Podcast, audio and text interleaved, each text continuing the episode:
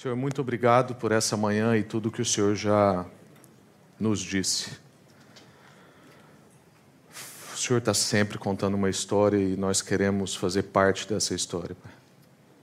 Uma história incrível, uma história de redenção, uma história de amor. Obrigado porque nessa história nós não ficamos desesperados por perceber que não conseguimos viver a vida que o Senhor gostaria que nós vivêssemos. Mas o Senhor veio até nós, viveu a vida que nós não poderíamos viver, morreu a morte que nós não poderíamos morrer, para que nós pudéssemos viver uma vida que sem o Senhor seria impossível de ser vivida. E para que agora a gente também não precisasse mais ter aquela morte que foi necessária. Obrigado, obrigado porque o Senhor nos ama, obrigado porque o Senhor é nosso Pai, obrigado porque nós podemos te chamar de amigo, obrigado porque cada música hoje aqui já foi uma pregação e nós estamos cheios. Obrigado porque a Sua presença nos sacia. E eu quero te pedir para que, se tem alguém distraído do que o Senhor já está falando, Deus, e do que o Senhor já está a fazer, que o Senhor possa chamar a atenção, que o Senhor possa atrair os nossos olhares. Se for necessário, como o salmista disse, passa um anzol no nosso nariz e puxa-nos, ó Deus, para o que o Senhor nos quer. Em nome de Jesus. Amém. Graças a Deus. Amém. Abram suas Bíblias em Lucas no capítulo 5. E se você esteve aqui domingo passado, você pode estar pensando, eu já ouvi Lucas capítulo 5. E nós vamos ler exatamente o mesmo texto que nós lemos na semana passada, é, porque acho que não dá para falarmos sobre profundidade e não falarmos de novo sobre profundidade, porque isso seria superficialidade. Então eu quero insistir no mesmo texto, pedir autorização para o meu amigo Dani, para a gente continuar na mesma reflexão e conversarmos um pouco a respeito dessa orientação de Jesus para os seus discípulos e também para nós. Vá para onde é mais profundo. Saia do seu lugar confortável, saia do seu, da sua esfera de capacidade, de competência, de poder, de força e vá para um lugar onde você fica um pouco mais vulnerável. Mas que se você estiver comigo, o Senhor diz, então você pode ir para qualquer lugar, inclusive para onde é mais profundo, inclusive para onde você se sente mais vulnerável. Há umas semanas atrás eu li um artigo, uma entrevista da BBC com um escritor de um livro que fez um estudo estatístico, então não é uma opinião, é uma pesquisa feita, e os gráficos mostram que, pela primeira vez na história, nós temos uma nova geração que é mais burra do que a geração anterior. Ele usa um termo menos enfático. Ele diz que é a primeira vez na história que uma nova geração tem um QI, um coeficiente de inteligência inferior à geração que já existia. Isso é a primeira vez na história. E no livro ele analisa algumas pesquisas, alguns dados e argumenta sobre esses dados. Mas o que uma pesquisa como essa diz para nós e o que um fato como esse me deixa pelo menos assim intrigado, porque eu também não sou assim tão velho, ainda que também já não seja mais tão novo. E vejo que gerações anteriores conseguiram grandes feitos no sentido de inovação, e parece que a minha geração só consegue aprimorar o que já foi feito. E isso me leva a pensar sobre uma cultura toda, de um tempo todo, de uma era completa, na qual nós somos todos superficiais, rasos, viciados em trivialidades, relacionamentos oficiais. Existe uma outra pesquisa que vai dizer que a maior parte do nosso tempo gasto e do nosso investimento de energia, atenção, dinheiro, são em relacionamentos oficiais, ou seja, professores e alunos, patrões e empregados, ah, relações com o comércio, onde a gente compra, onde a gente vai, e não com as pessoas que nós queremos passar o resto da vida com elas. E muitos de nós, inclusive, em nome de dar uma vida boa para essas pessoas nas quais nós queremos passar muito tempo da vida com elas, investimos todo o nosso tempo, energia e atenção em relações que depois de um determinado tempo nós nunca mais vamos vê-las, vamos estar com elas e elas também provavelmente não vão frutificar na nossa vida, não vão repartir nada conosco. Então fazemos parte de uma geração marcada pela pressa, pela superficialidade, agitação e trivialidades. E a gente pensando então sobre Jesus, e nós já vamos ler o texto, eu não esqueci do texto, mas quando a gente olha para Jesus e podemos pensar assim, o tempo que Jesus viveu é, tinha complexidades muito menores do que as complexidades que nós temos hoje. Ah, Jesus não tinha que lidar com tantas questões de ética como nós temos, Jesus não tinha uma época de pressão estética, de pressão social, de pressão financeira, de pressão política. Ah, não tinha tanta notícia simultânea e eu posso agora saber de coisas que acontecem no mundo inteiro ao mesmo tempo. Isso nos enlouquece. E a gente pode pensar, era mais fácil no tempo de Jesus. Ou pode ser que você pense, eu acho que seria mais honesto, que somente eram diferentes as complexidades que Jesus vivia, porque provavelmente poucos de nós, com a estrutura emocional que temos, sobreviveríamos aos tempos de Jesus. Tempos de esgoto a céu aberto, tempos de tensões políticas e imperiais, onde não se resolvia coisas simplesmente com prisões, mas com mortes e mortes públicas, onde prender uma pessoa num madeiro e deixar para todos verem era algo da rotina. E você acha que é tranquilo, você está passeando com a criança, olha, uma pessoa crucificada. Explica isso para a criança agora. Não, mas os tempos de Jesus tinham menos complexidade do que os nossos.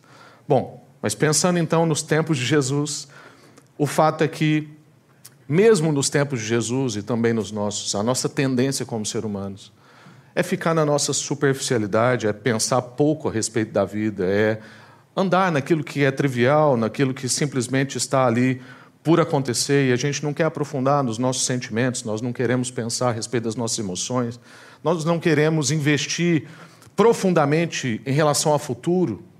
Recentemente eu tive o privilégio de fazer um curso sobre questões de envelhecimento. E hoje em dia, com o avanço da longevidade, nós percebemos que podemos viver 30 a 40 anos como pessoas idosas. No meu país, com 60 anos, você é considerado uma pessoa idosa. E se a pessoa, então, como a minha avó, que fez 90 anos esse ano, vive 90 anos, quer dizer que ela viveu 30 anos como pessoa velha, dentro do que o meu país diz que é. E se a minha avó pensava que a velhice dela seria fazer passeios, viagens e curtir a vida, haja dinheiro para fazer isso por 30 anos. Então a gente tende a pensar só ali na superfície, não entrar nas complexidades do que envolve a nossa vida, o nosso futuro, as pessoas ao nosso redor. E a proposta de Jesus para nós é uma proposta de falar sobre profundidade. Quando Jesus quer falar conosco, ele fala sobre esperança, ele fala sobre eternidade, ele fala sobre salvação, ele fala sobre pecado, ele fala sobre questões de vida inteira. E as respostas que Jesus tem para nós não é uma resposta escapista, não é uma resposta para nós vivermos como almas flutuantes, como gente que não tem nada a ver com esse mundo. Não. A proposta de Jesus para nós, quando ele pensa sobre esperança, sobre eternidade, sobre salvação, é uma proposta para ser experimentada no chão da vida. A proposta de Jesus não é de, de escape, de fuga da realidade, mas a, a proposta de Jesus para nós é enxergarmos a realidade como ninguém enxerga, a não ser aqueles que têm o Espírito Santo. Nós somos o único tipo de gente que consegue penetrar em todas as complexidades da vida. A proposta de Jesus, então, não é para depois, é para depois também, mas já começa agora. Então, ao contrário do que a gente pensa, o convite de Jesus para irmos mais profundo não é para irmos mais profundo depois. Ou não é para irmos mais profundo só naquilo que são as nossas capacidades e competências próprias e que estão dentro dos nossos dons e das nossas habilidades. E o texto, então, que nós vamos ler agora, Lucas capítulo 5, vai mostrar para nós que o convite para nós irmos mais profundo é um convite para nós irmos mais profundo na nossa área de competência, para nós irmos mais profundo, para experimentar coisas que nós ainda não vivemos, E isso vale para você que caminha com Jesus há um mês e vale para você que caminha com Jesus há 60 anos. Porque a proposta de Jesus para nós é para nós irmos mais profundo na área de competência, viver alguma coisa nova, reconhecer a mão do Senhor, como Pedro cai de joelhos e fala assim: só o Senhor pode fazer uma coisa assim. Não é para você ficar celebrando os seus próprios resultados.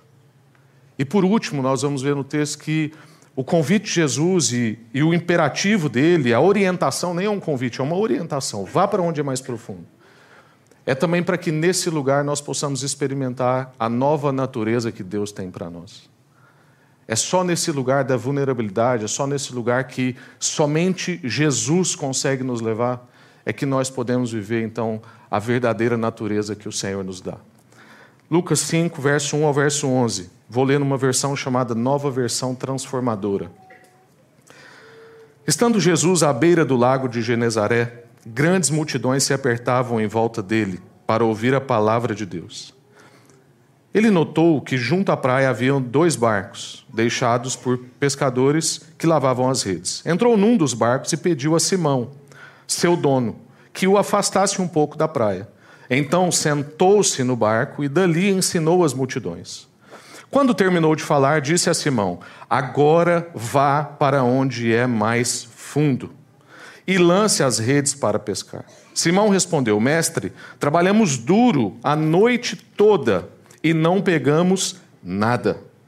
Mas se, mas por ser o Senhor quem nos pede, eu vou lançar as redes novamente.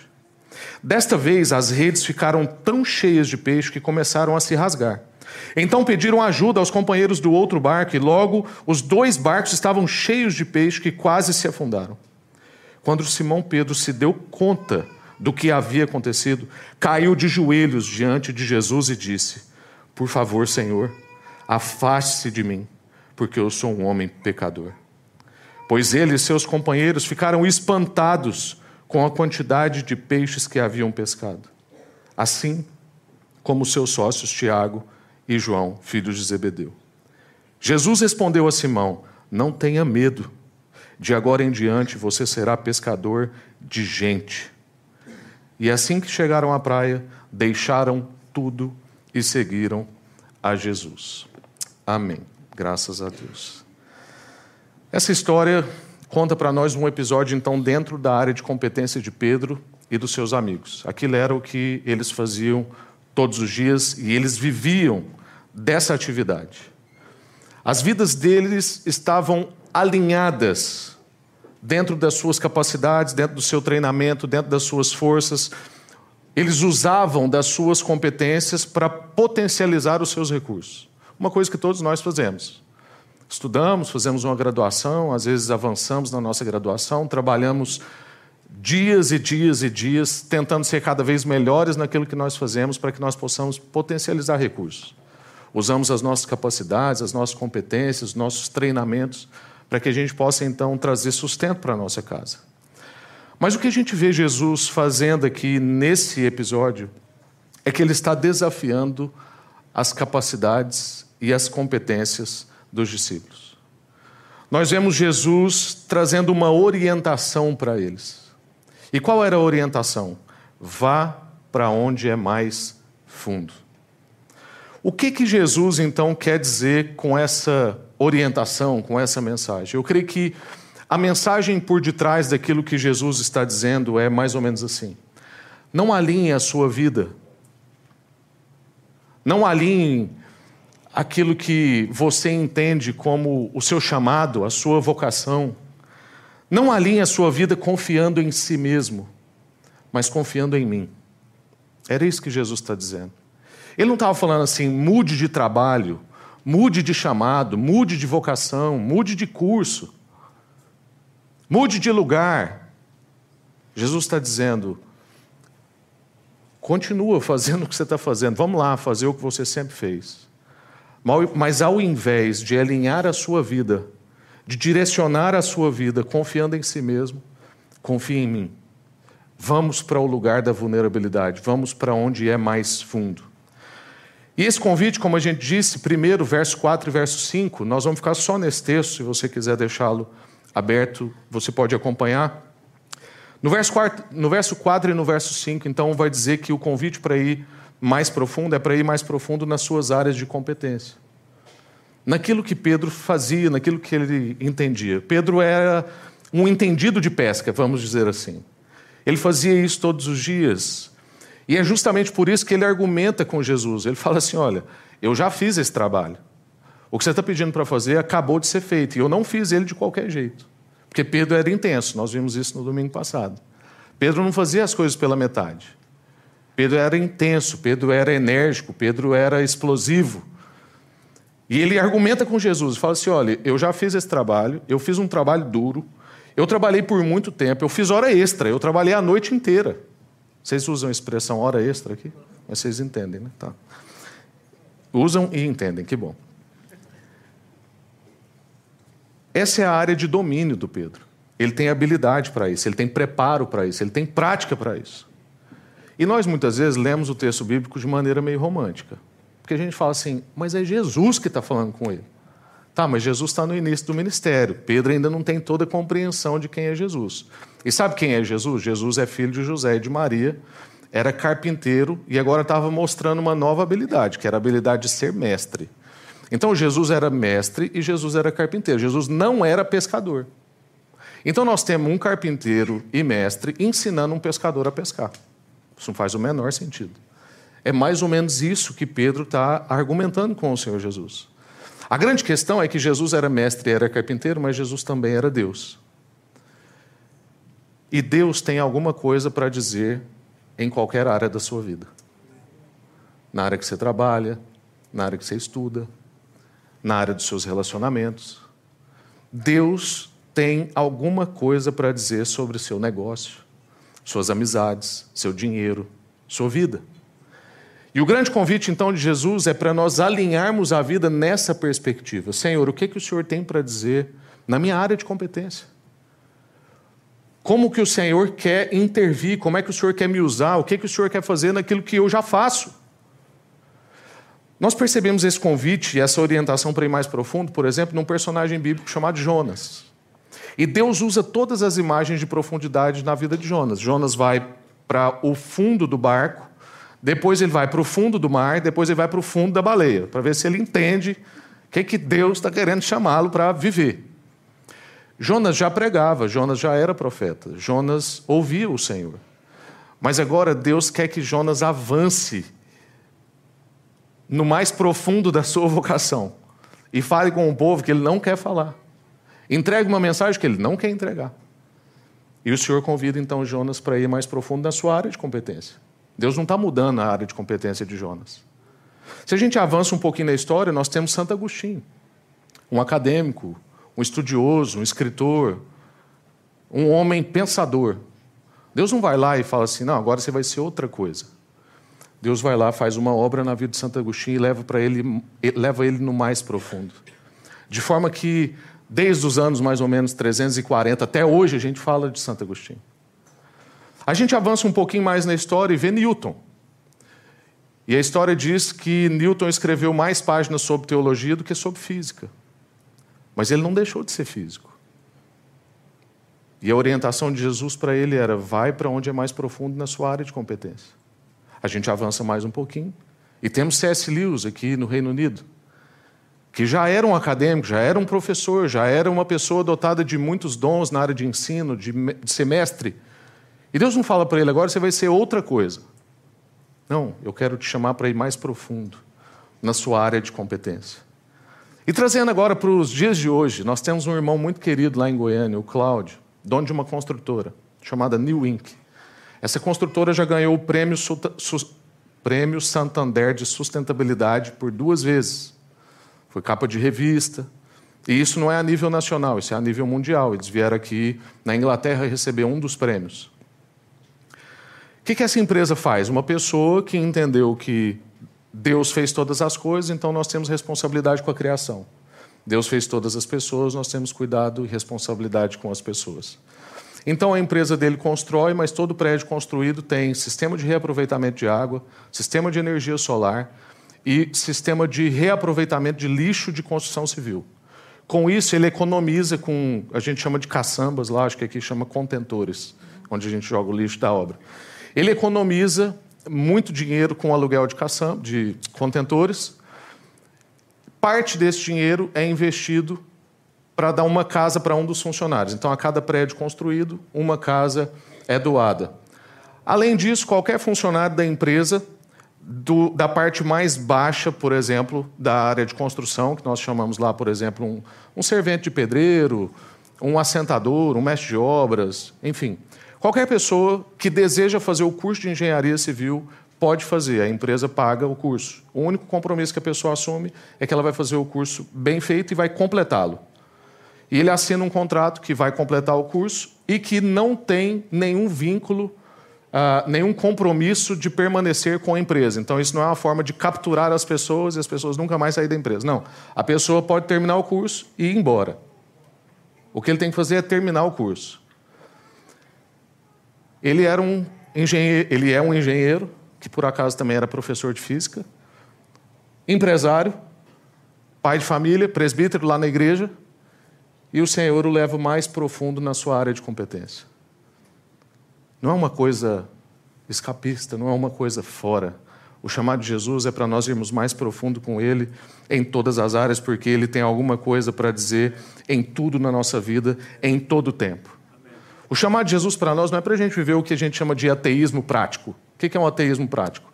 É quando você vem à igreja no domingo e aqui você faz carinha, sabe? No louvor a gente faz carinha, tem que virar o pescocinho um pouco, assim, tá? às vezes levanta a mão. Mas a gente acorda na segunda-feira e vive como se Deus não existisse. Agora é comigo, entendeu? Eu comi. Aqui tinha um desenho do Popeye, que tinha o espinafre e tal. Então eu venho domingo, como meu espinafre, que agora na semana eu dou conta das coisas. Isso é ateísmo prático. É a gente reconhece Deus no domingo e vive sem Deus na semana. Esse não é o convite do Senhor. O convite do Senhor é para nós irmos mais profundo em todas as áreas, inclusive na área que nós já trabalhamos. A segunda coisa, no verso 5, 6 e 7, nós vamos ver que o chamado de Jesus, a orientação dele para ir no mais profundo, é porque lá nós vamos experimentar coisas novas. Vá para onde é mais profundo experimentar algo novo. Pedro está a um passo de viver uma coisa que ele ainda não tinha visto, uma coisa totalmente nova. Mas nós precisamos perceber que tem um passo crucial anterior a esse passo. É o passo de se submeter à voz do Senhor. Tem muita gente que quer viver coisas incríveis. E nunca se viu crescer tanto o mercado de coach, de motivação, de frases de efeito. E nós queremos viver coisas especiais. Nós queremos ouvir que nós somos uma pessoa incrível. Nós queremos olhar no espelho e dizer, Yes, I can. Não é? Nós queremos essas coisas. A verdade é que sem o Senhor nós vamos viver mediocremente. Existe um passo anterior a viver coisas grandiosas no Senhor. É o passo da submissão. É o passo de ouvir e submeter à voz do Senhor. Pedro diz, mas por ser o Senhor, depois que ele argumentou, depois que ele trouxe tudo, ele diz, mas por ser o Senhor quem nos pede, nós vamos lançar a rede novamente. É interessante também perceber que na nossa jornada com Jesus, ele tem disposição para nos ouvir. Olha, eu como pai, porque todo pai, enquanto tem filho do tamanho do meu, é Deus. Eu sou Deus para o meu filho. Eu que dou tudo que ele precisa. Eu penso nas coisas antes dele pensar. Eu antecipo até quando ele vai cair. Eu já sei que vai dar errado. É praticamente uma figura de Deus na vida da pessoa. Por que eu estou falando disso? Estou brincando. Eu lembrei aqui agora. Submeter a uma voz. Nosso chamado é para submeter à voz do Senhor e ouvi-lo. Lembrei o que eu estava falando. É porque eu, na vida do meu filho, tenho a tendência de, quando ele começa a argumentar, já falar assim: não quero nem ouvir. Eu já sei. O Senhor não faz isso com a gente. Ele ouve. O Senhor não tem pressa. Ele é paciente. Pedro argumenta com ele. Não é uma relação ditatorial, autoritária. É uma conversa, é uma relação. A, a proposta não é assim, cala a boca e pronto, como às vezes a gente diz para os nossos filhos. A proposta é: vem aqui. Eu sei para onde eu estou indo. Como a gente diz lá no Brasil, cola em mim que é sucesso. o Senhor nos chama para andar com Ele. Mesmo Pedro argumentando, Pedro pensa, Pedro sabe que tem as suas competências, que tem treinamento, que tem experiência. Isso não é um problema, não é para a gente viver de forma ignorante. A questão é: nós estamos dispostos a ir mais profundo, a ir além com o Senhor? Porque a verdade é que parece que muitos de nós queremos ir além, queremos ir mais profundo, mas não queremos ir com o Senhor. Achamos que isso vai ser possível de ser feito sem Ele. Quando nós nos dispomos então a ouvir ao Senhor, a buscá-lo, a submeter, nós podemos viver uma coisa ainda não vivida. Uma pesca, entre aspas, cada um dentro da sua área, ainda não vista. Algo que está dentro da nossa área de domínio, dentro das nossas competências, dentro das nossas habilidades, mas que extrapolam o que nós poderíamos pensar. Isso nos leva ao próximo ponto, que é: vá para onde é mais profundo, reconhecer a mão de Deus, reconhecer a presença do Senhor, reconhecer que tem alguma coisa fora de você e muito maior do que você acontecendo enquanto você acontece tem uma outra obra sendo realizada para além do nosso campo de visão. Nós somos limitados, nós conseguimos perceber o que vemos agora dentro do nosso espaço e tempo, na história que a gente consegue discernir. Mas o Senhor tem um overview, o Senhor vê toda a história, ele planejou a história e nada vai acabar diferente do que o Senhor planejou. Talvez você olhe para guerras, catástrofes, enfermidades, isso tudo, infelizmente, é fruto da queda. Mas o Senhor tem uma, duas coisas que o Senhor garante: o início e o fim. Eu sei de onde vim e sei para onde eu vou. Nesse meio vai acontecer um monte de coisa que eu nunca imaginei. Mas nada disso vai mudar o meu destino. Isso é esperança. É dessa esperança que nós estamos falando quando a gente fala na jornada da Páscoa. Esta esperança. Que pode acontecer tempestade, o barco pode quebrar, como aconteceu, eu, eu amo a história de Atos, capítulo 27. Paulo está num barco, Deus disse que ele ia chegar no destino dele. E tempestades acontecem, o barco começa a se desfazer, o povo joga tudo fora, e Paulo fala assim: não se preocupem, porque Deus tem um compromisso comigo, e por causa de mim, vocês tudo vão chegar onde eu tenho que chegar. E eles chegam, sabe como? Alguns a nado e outros em cima de tábuas, de ripa. Não sei como é que vocês chamam aqui. Ripa, com certeza não é, mas vocês já entenderam. Hã? Tábua e ripa. Usa também? Olha só. Nós aprendemos com vocês, né? Lógico. O povo chega, porque nós vamos chegar. O nosso destino é um destino certo.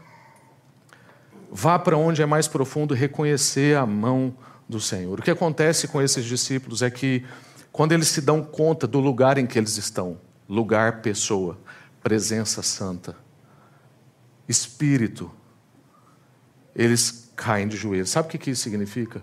Cai o mérito, cai a presunção, cai as suas competências, sua prepotência, sua arrogância, a sua independência.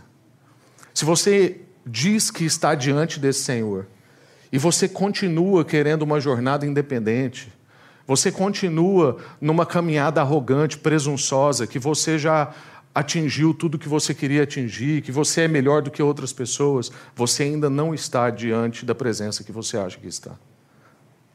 Você é um ateu prático, como a gente diz. Quando nós reconhecemos a mão do Senhor nesse lugar mais profundo, nós nos tornamos bem-aventurados pobres em espírito, que é a primeira felicidade que Jesus diz: bem-aventurados os pobres em espírito, aquele que reconhece a sua falência espiritual. Eu não consigo ir para lugar nenhum sem o Senhor. Se a gente acha que precisa de Cristo e mais alguma coisa, ainda não é Cristo. Se nós achamos que a nossa salvação é um movimento meu combinado com o movimento de Jesus, nós ainda não entendemos. O pobre em espírito fala assim: Eu sou falido, eu não tenho nada. Ou eu sou resgatado, ou eu não sei o que fazer, eu não, eu não tenho forças para sair daqui. Pedro reconhece a mão de Deus e aquilo força ele a reconhecer a sua limitação, a sua distância de Deus, a sua presunção. E é justamente porque o milagre acontece dentro da área de competência de Pedro, é que ele sabia que se tratava de um milagre. Porque é o seguinte, eu não sei se você já pensou nisso. Eu, por exemplo, entendo nada de pesca.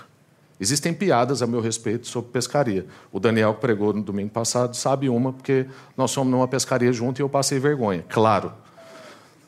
Porque eu sou um menino criado em cidade grande não sou acostumado com pesca.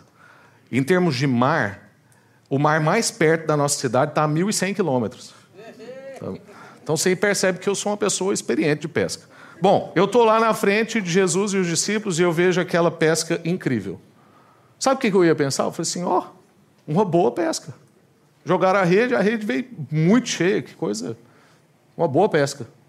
Eu não ia pensar que aquilo é um milagre, porque eu não entendo bem daquilo. Agora, Pedro e os amigos, eles entendiam daquilo. Eles sabiam que aquilo seria impossível. Tem muitos milagres na nossa vida que nós só vamos entender que é milagre justamente porque a gente domina aquela área. E a gente sabe que aquilo não dava para ser feito. Aquele acontecimento não dava para ter acontecido. E nós experimentamos isso justamente para reconhecer a mão de Deus nesse lugar mais profundo. Mas a, a, verdade é que a maioria de nós, nós temos áreas que achamos que não precisamos do Senhor. Era Pedro. Senhor, o Senhor é um bom mestre, o Senhor é bom em construir coisas, mas é o seguinte: nessa área aqui, eu sei mexer. E muitos de nós são assim. É por isso que a gente só busca o Senhor no caso de uma doença terminal, ou quando o nosso negócio realmente está acabando, quando eu já estou há não sei quantos meses desempregado. Acabou, eu não sei mais. Não tem... É, é, como o pastor João certo dia comentou. A pessoa chega num ponto que a gente fala assim, agora só Deus. Fala assim, como agora só Deus? E antes era quem? antes era eu, nas minhas competências e nas minhas capacidades. Então, nesse tempo de preparação da Páscoa, que a gente tem falado sobre esperança, é muito importante nós perguntarmos isso. Onde está a nossa esperança? Em quem nós colocamos a nossa confiança? Nós lemos aqui hoje Salmo 27. Nós cantamos sobre isso. Nós confiamos nas nossas capacidades, nas nossas competências, nos nossos esforços, naquilo que a gente consegue ver, no que a gente pode, no que a gente consegue controlar. Por exemplo, Moisés, Deus falou com Moisés. Deus falou com Moisés, não foi um amigo dele. Deus falou com Moisés para ele ir num lugar. O que, que Moisés falou? Senhor, eu não sou eu. Porque Moisés estava olhando para a sua própria capacidade, para a sua própria competência, para aquilo que ele consegue controlar. E aquilo era uma coisa que ele não tinha capacidade, não tinha competência e não conseguia controlar. O Pedro, o Pedro pescador, entende de pesca. Senhor, eu já fiz tudo que pode ser feito. Porque muitas vezes a nossa esperança está justamente naquilo que a gente consegue fazer, no evidente, no nosso esforço, no que a gente controla, mas que a gente saia daqui hoje submetendo tudo a Jesus, reconhecendo a mão do Senhor.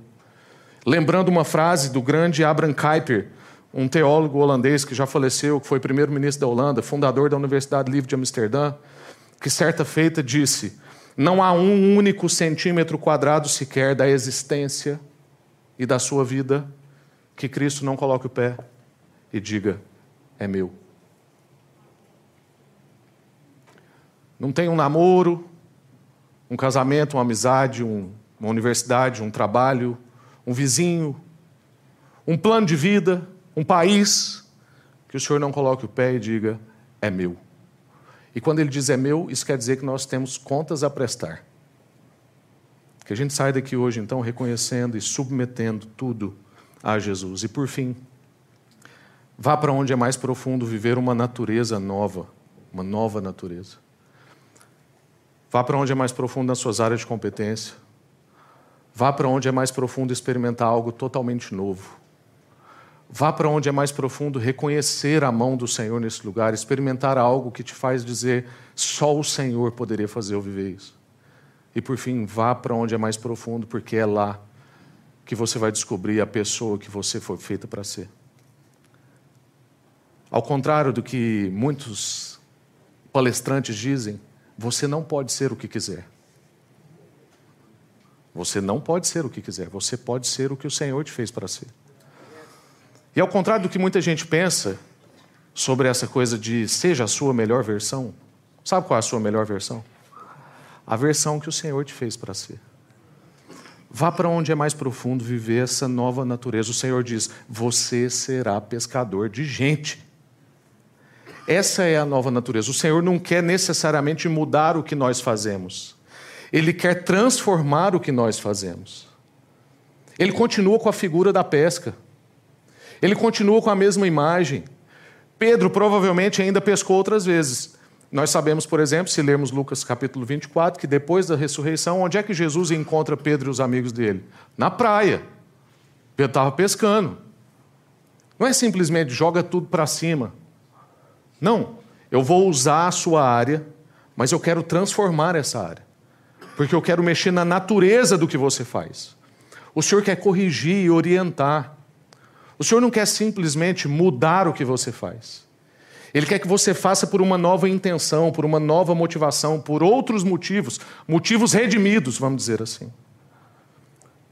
Então você pensa, Pedro não pescou mais? Pescou. Mas não era só sobre isso. Era sobre colocar o foco nas pessoas. Pedro, você está muito focado no seu negócio. Pedro, você está muito focado em sobrevivência. Pedro, você está muito focado naquilo que você consegue. Eu quero mexer na natureza do que você faz. E isso foi tão verdade na vida daqueles homens que o texto bíblico diz que eles deixaram tudo e seguiram Jesus. Sabe o que isso significa? Que eles deixaram a maior pesca da história para trás. Isso significa que eles deixaram a sua maior garantia de lucro de todos os tempos para trás. Apesar que se eles saber, soubessem viver de renda passiva, eles tinham lá delegado lá umas pessoas, ó, oh, vai limpando os peixes, vai arrumando e tal, que a gente vai seguir ali. Sabe o que, que outra coisa que isso significa? Que eles deixaram seus troféus para trás. Como o pastor disse no final do culto de domingo passado, Pedro, quando escreve as suas duas cartas lá na frente, não menciona a pesca maravilhosa. Não menciona o milagre da sua sogra. Eles deixam seus troféus para trás. Eles não ficam apegados nessas coisas que nós conquistamos, que são incríveis. Porque sabem que na jornada, na caminhada com Jesus, tem sempre alguma coisa ainda nova. Tem sempre alguma coisa fresca. O convite do Senhor é para nós irmos mais profundo, não é uma vez. É para nós irmos mais profundo. Você acha que você já foi um tanto? Tem mais um tanto. Acha que chegou nesse outro tanto? Tem mais um tanto. Conheceu Jesus há um mês atrás, conheceu Jesus há 60 anos atrás, tem mais um tanto. Vá para onde é mais profundo, ter a sua natureza mexida. Tem alguma coisa que você precisa deixar para trás? Existe alguma coisa que está te impedindo de seguir completamente a Jesus? Deixa essas coisas para trás. Tem uma nova natureza te esperando. Eu quero concluir em oração com você. Talvez você já esteja no mais profundo das suas áreas de competência. Talvez você já chegou lá, ou talvez você está focado em chegar lá. Já estudou, já avançou nas posições, já está em comando, já está no topo. Mas a questão é: você foi até esse lugar pela voz de quem? E você chegou até esse lugar com quem? Porque se Jesus não está nesse lugar com você, se Cristo não é Senhor sobre todas essas suas conquistas, então o que nós estamos dizendo aqui é que você não tem propósito, você tem vazio. É que você não tem sentido, você tem enfado. É que você não tem leveza, você tem peso. O convite é justamente porque com quem você foi e pela voz de quem você foi vai determinar se o que você vive é vazio ou propósito é enfado ou sentido. Se aquilo é leve ou é pesado. O que, que diferencia isso que nós acabamos de compartilhar de uma visão humanista ou motivacional? É justamente porque não é pelos seus esforços ou pela sua competência. Não é simplesmente vá para onde é mais profundo, seja mais competente, avance no seu currículo, domine. Não. Na verdade, o convite é: ouça a voz do Senhor, submeta à vontade de Deus. É justamente isso que torna diferente de uma visão egocentrista, performática, humanista, porque essa é a vida a, a vida ao contrário disso é a vida a partir da palavra de Deus, a partir da relação com Deus, a partir da graça de Cristo. Não é simplesmente para você ser uma pessoa mais competente, mais reflexiva e mais intelectual, é um convite para você ouvir o Senhor, confiar no Senhor, se submeter no Senhor, para estar com Ele nessa presença. Vamos para onde é mais profundo na nossa área de competência. E lá nós vamos experimentar coisas novas, nunca vistas. Lá nós vamos reconhecer a mão do Senhor. Lá nós vamos viver dentro da natureza para a qual nós fomos feitos para viver. Quero te convidar a ficar em pé. para nós orarmos.